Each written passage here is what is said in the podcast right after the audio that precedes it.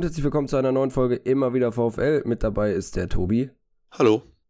Und ihr hört vielleicht schon an unseren Stimmen, die sind etwas angeschlagen. Die haben sich von dem Freitag immer noch nicht erholt, denn die Party, die ja schon in Dortmund gestartet ist, die ja in der Woche ein bisschen abgeflacht ist, ging dann nach dem Spiel weiter durch den späten Siegtreffer, sagen wir einfach durch Simon Zoller. Das war kein Eigentor, war ein Tor von Zolli. Und dann waren, ich glaube, anderthalb Stunden nach Abpfiff waren noch Fans im Stadion. Im Bermuda-Dreieck ging es dann weiter. Und dementsprechend angeschlagen sind die Stimmen. Ich glaube, Tobi und ich sind da auch nicht die einzigen. Aber erstmal so, Tobi, wie geht's dir? Ja, ich sag mal so, der Start ins Wochenende, du hast gerade schon gesagt, sorgt dafür, dass die Stimme noch nicht wieder ganz intakt ist, aber natürlich für sehr, sehr gute Laune. Insofern, äh, ja, das war wirklich ein schöner Heimabschluss mit dem 2 zu 1 Sieg. Auch dass am Ende Zolli dann, ja, ich meine, man kann ja sagen, der hat über zwei Banden den Siegtreffer erzielt, ne? Ähm, und, und auch Blumen die Flanke dafür gibt. Ähm, einfach, ja, ein schöner Abschluss für, für diese Saison zu Hause. Was natürlich nicht heißt, dass wir jetzt am kommenden Wochenende in Union nicht auch nochmal irgendwie was mitnehmen wollen, aber zumindest so jetzt mit dem Klassenerhalt in Dortmund und jetzt nochmal dem Sieg gegen Bielefeld, der die ja jetzt auch ziemlich sicher nach unten geschossen hat. Ähm, ja, ganz, äh, ganz, ganz, ganz nett. Ja, genau. Also man hat jetzt einen guten, äh, erstmal hat man in Dortmund den Klassenerhalt sicher gemacht, da dann quasi das Ziel frühzeitig erreicht, dann jetzt einen guten Heimabschluss, also Abschluss der Saison zu Hause gefeiert und äh, dann kann man ja jetzt bei Union nochmal einen guten Abschluss äh, der Auswärtssaison feiern. Und wie du schon gesagt hast, Bielefeld wird das wahrscheinlich nach äh, ja komplett jetzt in die zweite Liga geschossen haben, wenn nicht jetzt noch was ganz Unvorhergesehenes passiert am nächsten Spieltag. Wobei man muss ja auch sagen, Stuttgart hat jetzt bei Bayern unentschieden gespielt, aber Leipzig ist momentan ja auch in einer recht guten Form 4-0 gegen Augsburg gewonnen. Ich glaube auch die Bielefelder haben da dann schon einigermaßen damit abgeschlossen. Aber ja, wer weiß, der letzte Spieltag war schon immer für Überraschung gut. Umso besser, dass wir damit nichts mehr zu tun haben und äh, gerettet sind. Jetzt geht es einfach darum, vielleicht nochmal ein paar äh, Punkte oder ein paar Tabellenplätze gut zu machen, beziehungsweise es geht ja nur noch einer und zwar der auf Gladbach Zehnter zu werden am Ende wäre schon ganz nett eigentlich. Und wenn man auf äh, das Spiel gegen Union guckt, wir, wir reden gleich über das Spiel äh, gegen Bielefeld, da könnte es aber auch sein, dass es da einfach Partystimmung ist, weil Union Berlin hat ja auch den Einzug in die Europa League beziehungsweise in die internationalen Geschäfte geschafft. Also ja, die haben da auch einen guten Saisonabschluss für die geht es ja auch noch um einiges, ne? Also ich meine, wir haben da, ähm, für die geht es letztlich noch darum, welchen, welchen Platz sie am Ende quasi festmachen können von den europäischen Plätzen. Da ist ja noch alles nicht entschieden. Da, ja, sind noch so drei, vier Vereine, die sich da sortieren wollen. Und deswegen werden die mehr Druck haben als wir. Äh, diesmal hat das gut geklappt. Mal schauen, ob es nächste Woche auch wieder klappt. Aber da schauen wir auch nochmal separat drauf, dann nächste Folge.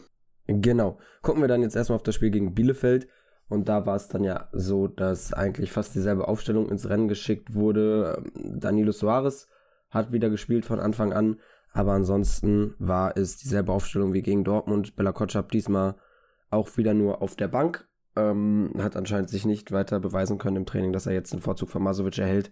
Und die Offensive war auch gleich und die hat auch sofort gezeigt, dass das die richtige Entscheidung war. Also es ging ja von Anfang an munter los da habe ich direkt so Szenen von äh, Milosch, ich glaube zwei Stück waren es, ähm, wo Ortega gut hält und eine Szene, wo Holtmann ja einfach nochmal zeigt, dass, Kopfballspiel, dass das Kopfballspiel nicht seine Stärke ist ähm, im, im Kopf. Ich glaube, das war direkt in den ersten 10, 15 Minuten. Also ja, da, da hätte Bielefeld ganz früh, ganz hoch schon hinten liegen können. Ja, also ich fand bis zum 1 zu 1 war das offensiv, so von dem wie wir gespielt haben, liegt natürlich auch immer daran, wie der Gegner verteidigt und wie, ja, eben einfach wie der Gegner drauf ist. Das äh, nicht, liegt nicht nur an einem selber. Aber ähm, war das, sag ich mal, mit so unsere schönste, äh, naja gut, das gegen Bayern war schon geil, ne? Aber ich meine jetzt so von dem, wie man selber sich Sachen herausgespielt hat und so weiter, war das schon sehr, sehr stark, also äh, in, in der Halbzeit und sehr kontrolliert einfach. Das, äh, der Gegentreffer war ja wirklich aus dem Nichts.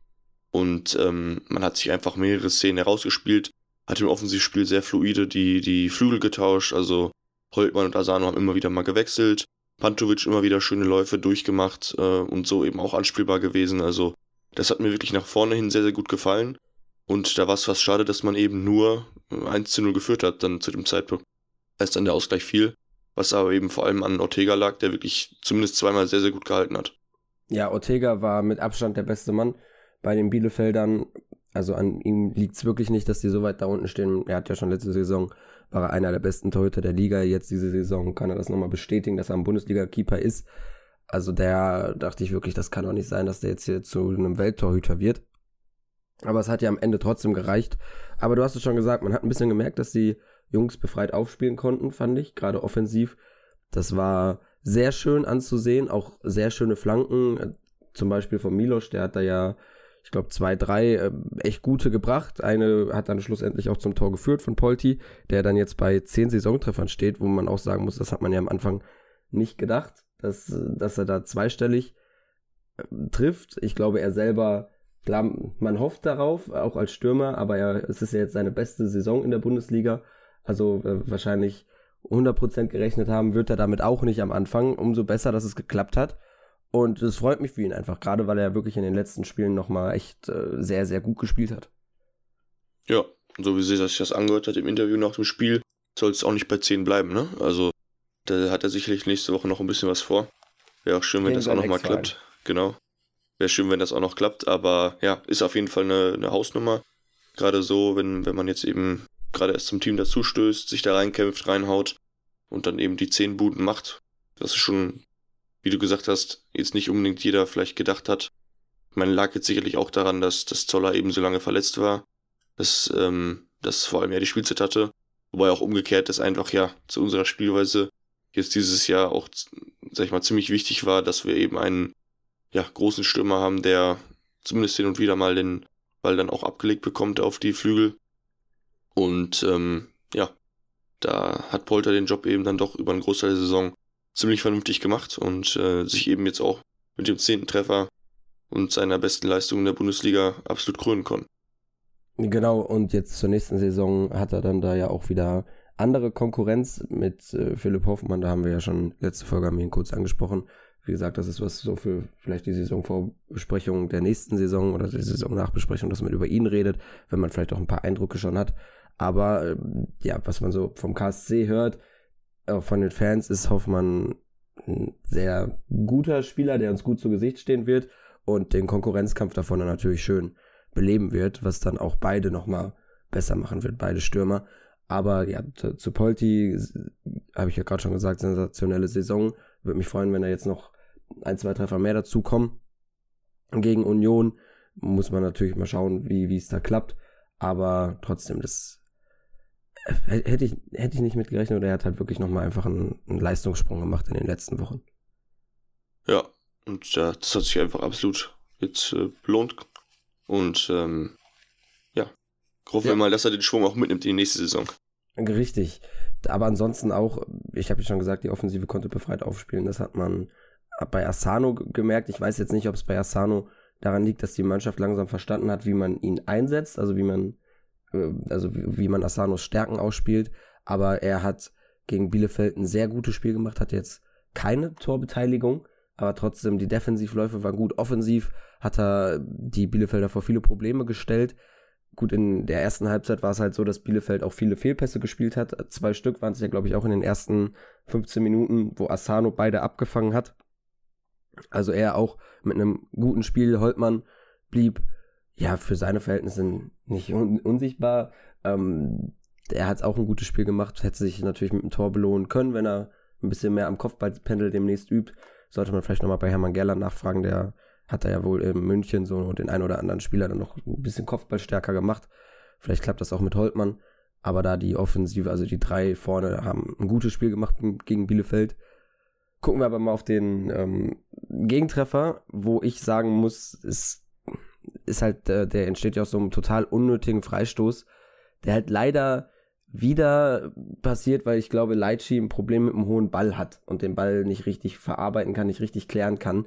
Und dann entsteht halt der Freistoß. Und ich werde so langsam das Gefühl nicht los, dass Leitchi einfach bei hohen Bällen so unterbewusst oder vielleicht auch wirklich bewusst im Hinterkopf hat, oh, da, damit habe ich Probleme und sich dann da immer wieder verunsichert mit. Ja, das kann sicherlich sein, dass das eine, eine kleine Rolle spielt. Ähm, ist sicherlich auch was, womit er sich vielleicht, äh, ja, wenn dann die Sommerpause ansteht, mal ein bisschen mehr Zeit hat, vielleicht auch noch mal ein bisschen gedanklich und dann am Ende auch irgendwie im Training nochmal mit auseinandersetzt, einfach, dass er diese vermeintliche Schwäche schließen kann. Ist dann die Frage, ob das dann äh, ja, uns in der nächsten Saison weiterhilft oder einem potenziellen neuen Arbeitgeber. Das wird sich in den nächsten Wochen ja klären. Man muss ja auch dazu sagen, ähm, vor dem Spiel wurden jetzt ja erstmal alle elf, ähm, deren Verträge auslaufen, verabschiedet. Wobei ja dazu gesagt wurde, dass eben der ein oder andere auch möglicherweise dann äh, ja, wieder dabei sein wird. Da bin ich jetzt echt gespannt, wann sich da jetzt wie die Sachen klären und, und wann da eben Klarheit ist, wer jetzt doch bleibt und wer geht. Letztes Jahr war das irgendwie ja auch ähnlich, nur da hing das dann irgendwie so richtig in der Luft und man wusste irgendwie bis zum, ich finde, man wusste irgendwie so lange nicht, was jetzt zum Beispiel jetzt mit Eisfeld wird da doch noch irgendwie drüber nachgedacht oder nicht, weil das einfach teilweise nicht so offen kommuniziert wurde. Ich bin mal gespannt, wie es diesen Sommer läuft. Ähm, wann man eben dann auch mal sagt, okay, mit dem Spieler planen wir definitiv nicht mehr und, und so weiter. Ja, ich hoffe einfach, dass man das dann kommuniziert und das, weil irgendwie habe ich das Gefühl, dass das immer beim VfL so ist, dass man dann halt erst hört, okay, mit dem Spieler plant man nicht mehr, wenn er dann woanders unterschreibt. Bei Eisfeld, der hat halt gar keinen anderen Verein gefunden. Ich glaube, sonst hätte man das auch viel früher gehört, ähm, was da Phase ist. Aber kann man mal gucken. Es gibt natürlich einige Spieler, die man gerne noch länger hier sehen würde. Andere Spieler haben ja noch Vertrag, die, hast du ja auch gerade schon gesagt, mit Leitschi, äh, wo wo man dann gucken muss, wo sie nächste Saison spielen. Bella Kotschap ist da auch so ein Kandidat. Gerrit Holtmann auch. Also da muss man mal schauen. Das wird jetzt sehr interessant, das Transferfenster. Gerade wenn man als Aufsteiger ja so eine gute Saison spielt, dann machen sich die Spieler immer begehrt bei anderen Clubs und stellen sich ins Schaufenster. Das ist halt leider so der Lauf der Dinge, aber so verdient der VfL Bochum sein Geld. Und ist halt ein Ausbildungsverein, er macht so Spieler äh, groß und das klappt in den letzten Jahren immer ganz gut. Und ich bin mir sicher, dass sie, selbst wenn da Holtmann ähm, Leitsch und Bella Kotschap weggehen, äh, gute Ersatzspieler finden wird. Ja, wir haben halt den Vorteil, dass abgesehen vielleicht von Pantovic ähm, und jetzt mal unseren Leihspielern, aber die sind ja sowieso nicht quasi bis jetzt Vertrag uns so richtig gebunden gewesen, außer halt über den Leihvertrag, ähm, dass im Prinzip Pantovic, sag ich mal so, der, der wertvollste ist, der, dessen Vertrag eben ausläuft. Bei dem es wirklich ein bisschen schade ist, wenn er eben ablösefrei zu einem anderen Verein geht bei allen anderen ist es ja jetzt nicht so, dass irgendwie jetzt, keine Ahnung, auf einmal drei Leistungsträger, Leistungsträger von uns keinen Vertrag mehr haben und, und wir die umsonst abgeben müssen. Ne? Also das, das Pech haben wir ja nicht. Wie du gerade schon angesprochen hast, unsere Innenverteidigung, die gutes Geld bringen kann, hat noch Vertrag. Holtmann eben auch und auch die anderen, die irgendwie offensiv ganz gut aufgespielt haben, wo ich jetzt nicht zwingend überall glaube, dass da jetzt gezielt irgendwie ein anderer Club da Geld für ausgeben wird, aber ja, zumindest hat man eben erstmal selber das Ganze in der Hand und das gibt Sesi auf jeden Fall eine gewisse Gewalt äh, da bei der Kaderplanung und ähm, ja, bleibt abzuwarten. Aber gut. Vielleicht schauen wir jetzt erstmal noch äh, quasi auf, auf, weiter aufs Spiel. Wir waren ja ein bisschen abgedriftet über das 1 zu 1, ähm, was dann am Ende nach dem Freistoß fiel. Und ähm, das war sogar im, im Stadion. Ich habe irgendwie, ich weiß nicht, ich habe gerade irgendwo woanders hingeguckt sehe nur diesen Ball dann ins Tor fliegen. Also ich habe den, den Kopfball selber habe ich gar nicht gesehen. Habe ich erst im Nachhinein dann mir nochmal anschauen müssen. War für mich irgendwie total überraschend, weil, keine Ahnung, wie gesagt, Bielefeld hat halt irgendwie nichts geliefert in der Halbzeit und dann ist es ja auch so, dass Bielefeld eigentlich eine sehr bekannte Standardschwäche hat, hatte, wie auch immer.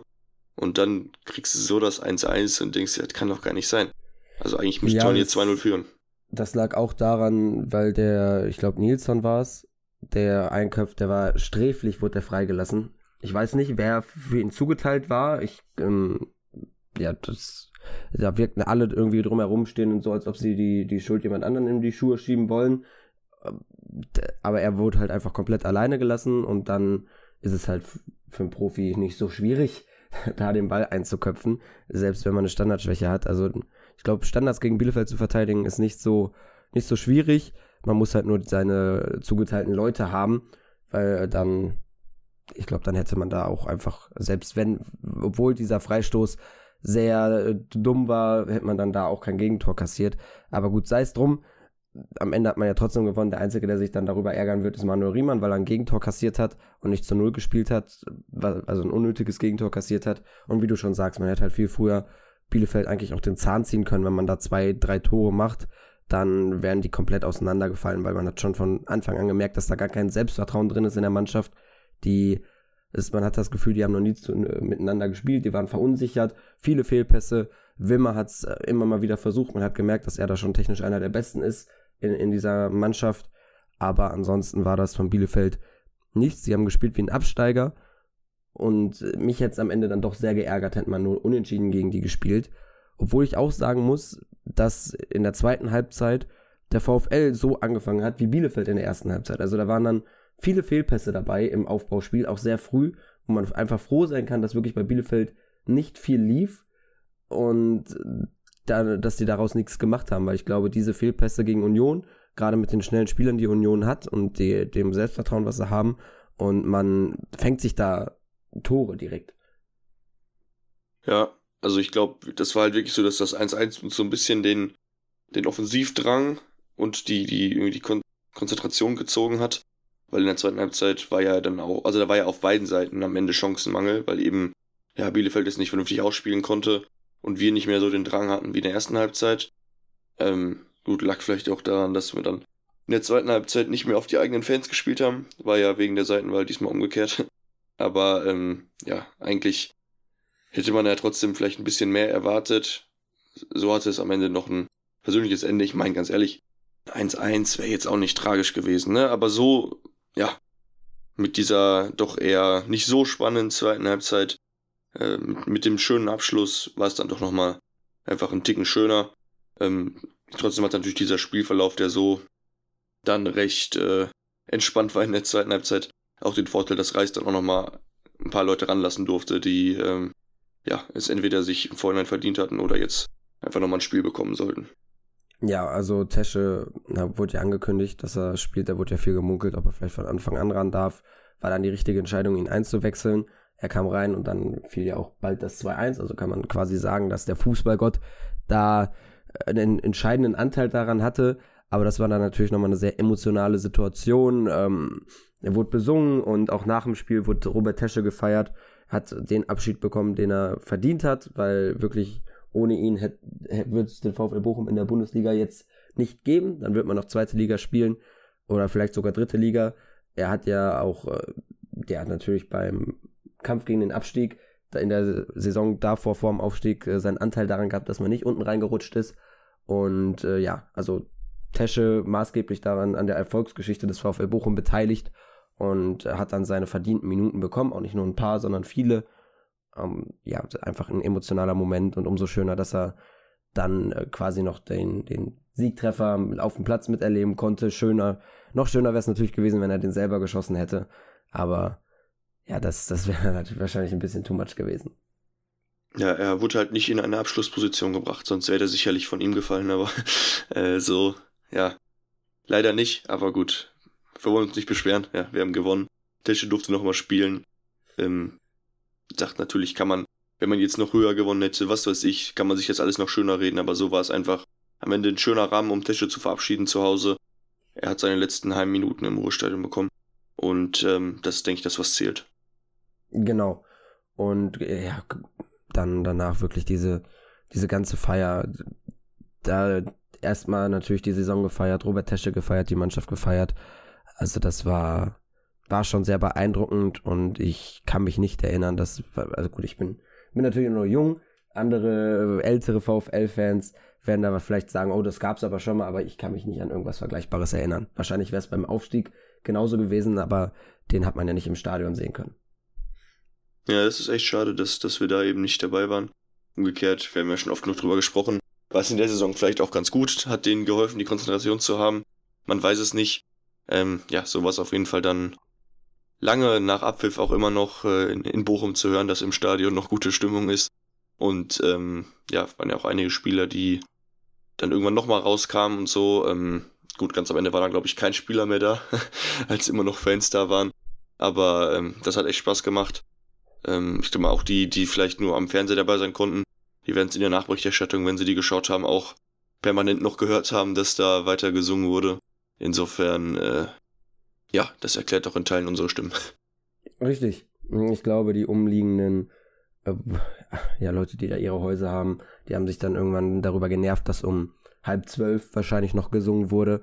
Aber gut, so ist das halt, wenn der VfL in der Bundesliga ist und die Klasse hält mit einer überragenden Saison. Jetzt muss man natürlich hoffen, dass das nächste Saison nochmal klappt. Aber das ist ja noch nicht der Saisonabschluss. Nächste Woche Samstag geht's gegen Union Berlin. Da muss man natürlich auch sagen, dass es, wenn man Sonderzug-Tickets hatte, fand ich es eigentlich echt cool, dass man jetzt dann auch Tickets für das Spiel bekommen hat, dass man sich nicht morgen um 10 Uhr da ähm, schwitzend in den Ticketverkauf setzen musste.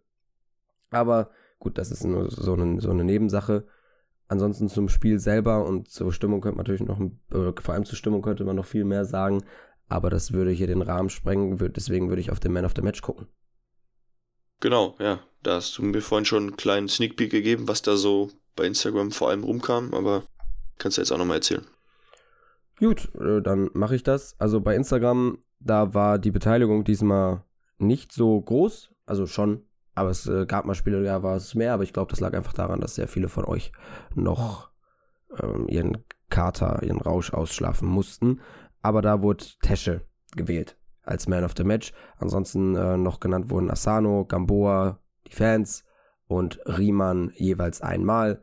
Ähm, ein gewisser Polti war auch äh, drin und ein gewisser Tobias hat Ganvula geschrieben, der im Stadion war. Aber ja, ob das für eine Man of the Match Performance weiß, rei reicht, weiß ich nicht, Tobi. Vielleicht kannst du jetzt nochmal deine Meinung überdenken. nein, nein, das war ja natürlich nur Quatsch. Äh, fand ich jetzt lustig, dass er da war. Äh, hat, hatte mich überrascht. Dafür waren es dann am Ende doch eigentlich ein bisschen wenig Instagram-Stories von ihm, aber gut. Ähm, vielleicht wollte er sich auch nicht mit Ruhm von anderen schmücken. Ähm, ja. Ja. Ähm, ja, ansonsten schwierige Wahl. Also ähm, ich denke, Tesche ist da wahrscheinlich schon einfach die, die sinnvollste und, und passendste. Ähm, einfach wenn man jetzt auf, auf das, das Werk, was er in den letzten Jahren voll, vollbracht hat, schaut, dann äh, denke ich, ist das absolut verdient. Weil es eben so auch, ich sag mal, wenn man nur aufs Sportliche von dieser Partie schaut, schwierig ist, da irgendjemand anderen auszumachen. Weil da eben keiner mehrfach gescored hat, ähm, beide Halbzeiten von der Leistung ein bisschen unterschiedlich waren, Riemann de facto eigentlich nicht viel zu halten hatte. Äh, sonst gibt es natürlich immer leicht einen, einen Torwart da auch irgendwie den Anteil am Sieg zu geben, wenn er so eng ist, aber ja, de facto musste Riemann eben einfach nicht zu viel machen. Deswegen ist es in dem Fall für mich auch nicht, war ja letzte Woche schon äh, gegen Dortmund dann äh, Man of the Match. Also, ja, ich hatte vorher, als ich überlegt hatte, war ich tatsächlich auch so ein bisschen bei Asano gelandet, weil mir sein Auftritt wirklich sehr, sehr gut gefallen hat. Gerade diese, diese Defensivläufe, diese Zweikämpfe, die du angesprochen hast, da ist er einfach, äh, ja, auch mit seinem tiefen Körperschwerpunkt, sehr, äh, Körperschwerpunkt so rum, sehr, ähm, ja, sehr ekelig für einen Gegenspieler, sag ich mal, und hat das wirklich sehr gut eingesetzt. Würde mich freuen, wenn wir den Asano kombiniert mit dem Hoffenheimer Asano, äh, ja, nächste Saison ein bisschen häufiger sehen dürften wenn er einfach jetzt so richtig angekommen ist. Aber ja, ich denke, ich würde mich dann auch da der, der dem Großteil der Zuhörerinnen und Zuhörer anschließen mit Robert Tesche. Ja, okay, also das ist natürlich die Emotion, das, äh, der emotionale Man of the Match. Da gehe ich mit. Ich äh, würde das Ganze aus sportlicher Sicht betrachten und da hast du gerade schon meinen Man of the Match genannt, und zwar Asano, der für mich einfach wirklich ein überragendes Spiel gemacht hat, wie schon gesagt, die Bielefelder vor viele Probleme gestellt hat, da auf den Außen Alarm, deutlich Alarm gemacht hat und ähm, einfach da wirklich das, was man sich von Anfang an äh, erhofft hat, jetzt so langsam zeigt. Und wie du schon gesagt hast, da kann man nur hoffen, dass man ihn nächste Saison häufiger sieht. Das wird uns sehr gut zu Gesicht stehen. Wenn man noch Holtmann halten kann, dann ist das eine schöne Flügelzange, die man da hat. Mal gucken, wie man dann, dann noch irgendwo in den, in noch irgendwie für die zweiten Reihen verpflichten kann. Aber ja, Asano ist für mich eindeutig der Man of the Match. Und ich hoffe, gegen Union äh, zeigt er wieder einen, so einen guten Auftritt. Ja, werden wir dann sehen. Ich denke mal, ähm, am letzten Spieltag. Ich weiß nicht, ob er da auch nochmal gezielt irgendwem Minuten geben will. Ich kann mir schon gut vorstellen, dass er zumindest ABK da dann mal einwechseln wird. Das war ja schon jetzt ein bisschen bitter, dass er dann gar nicht spielen durfte. Du hast es vorhin gesagt, er hat sich wahrscheinlich nicht ganz aufgedreckt. Umgekehrt hat er sich immerhin seinen Kaderplatz wieder erkämpft.